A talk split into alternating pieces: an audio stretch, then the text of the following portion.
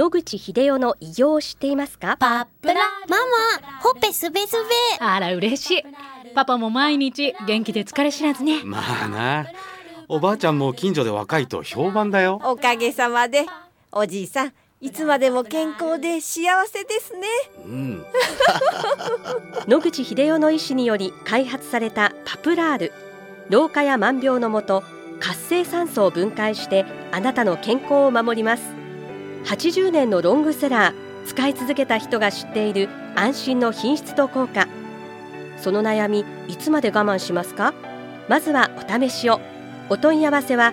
東洋厚生製薬所へ。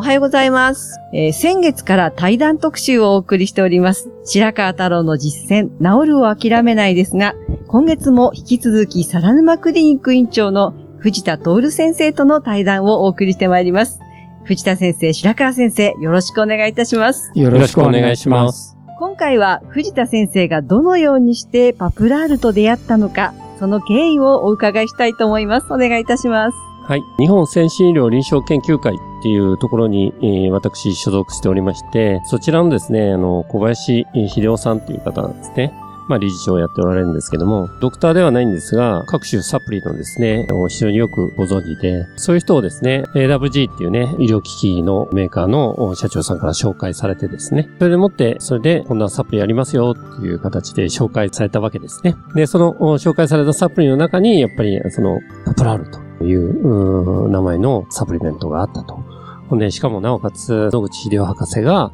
構想を狙えてですね。で、お友達の歯科医の先生が、ちゃんと作られたと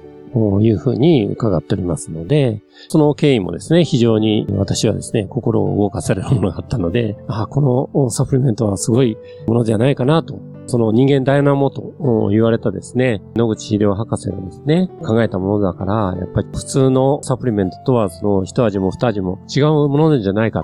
という期待があったんですね。で、まあ実際使ってみたら、やっぱりかなりのものすごい効果があるということでございます。はい。その初めて紹介された時にお聞きになった時のお気持ちって覚えていらっしゃいますか？そうですね。正確には記憶がまあ曖昧かなとは思うんですけども、ただ野口茂雄博士がですね、考案されてですね、えーっていうところはですね、やっぱり、えー今や千円札の ね、お顔にもなられてると、所蔵にもなられてるということでですね、令和時代ですね、またあの千円札の図柄が変わってしまうのが残念で、私はならないんですけれども、まあそういうことでございます。はい。あの、いろんな治療法を藤田先生これまで試されているかとは思うんですけれども、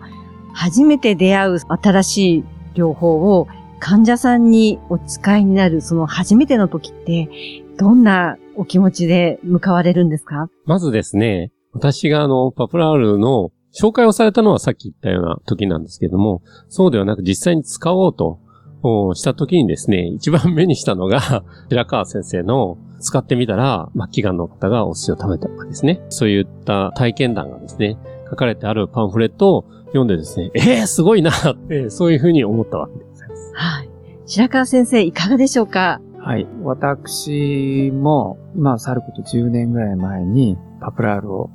紹介させていただいて、正直言って半信半疑だったんですけども、会社の方から使ってみたらどうですかと言って、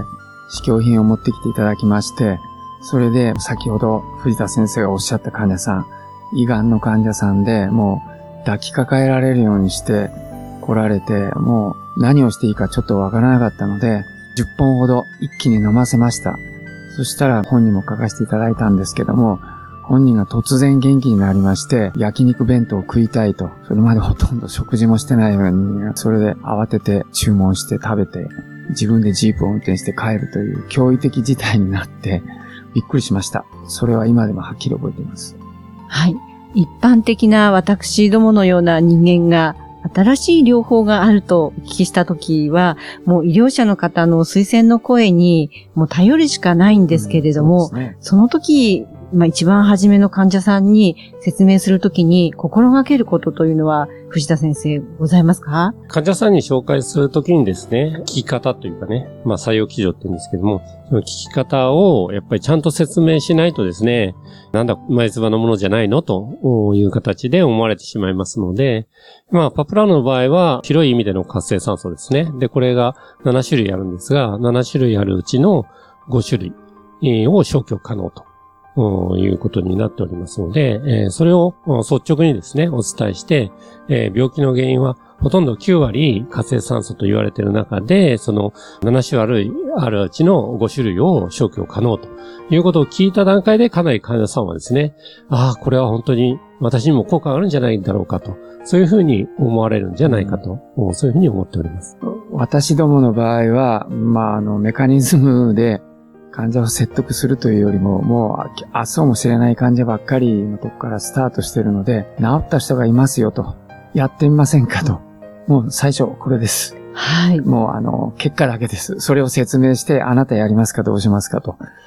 自分の12年間の、まあ、臨床の中で、ほとんど初期の頃、中期の頃はもう、えっ、ー、と、バタバタ何をやってもなくなっていく中で、これは助かった人がいるんです、やってみませんか？もうこの一言だけでした。はい。正直言うと。はい。やはり、どれだけ安心して、え信頼することができるかという、その医療者との、え関係性の構築が非常に大切だと思うんですけれども、そうですね。はい。もう、あの、普段心がけていらっしゃることにはどんなことがありますでしょうか？まあ、医療者としてはですね、患者さんに、えー、そういう医療情報や、あるいは、あその、えー、お薬を処方したりとかですね。で、そういったような医療を実践的に行うことによってですね、えー、患者さんがどう変わるかというところを詳細に観察して、それでもって効果があるものをですね、できるだけ取り上げたり、あるいは効果がある情報をですね、どんどんと患者さんに、どんどん早めに知らせていくと。そういうことを一応心がけております。はい。ありがとうございます。また来週もお話をお願いいたします。お話の相手は FM 西東京の飯島千尋でした。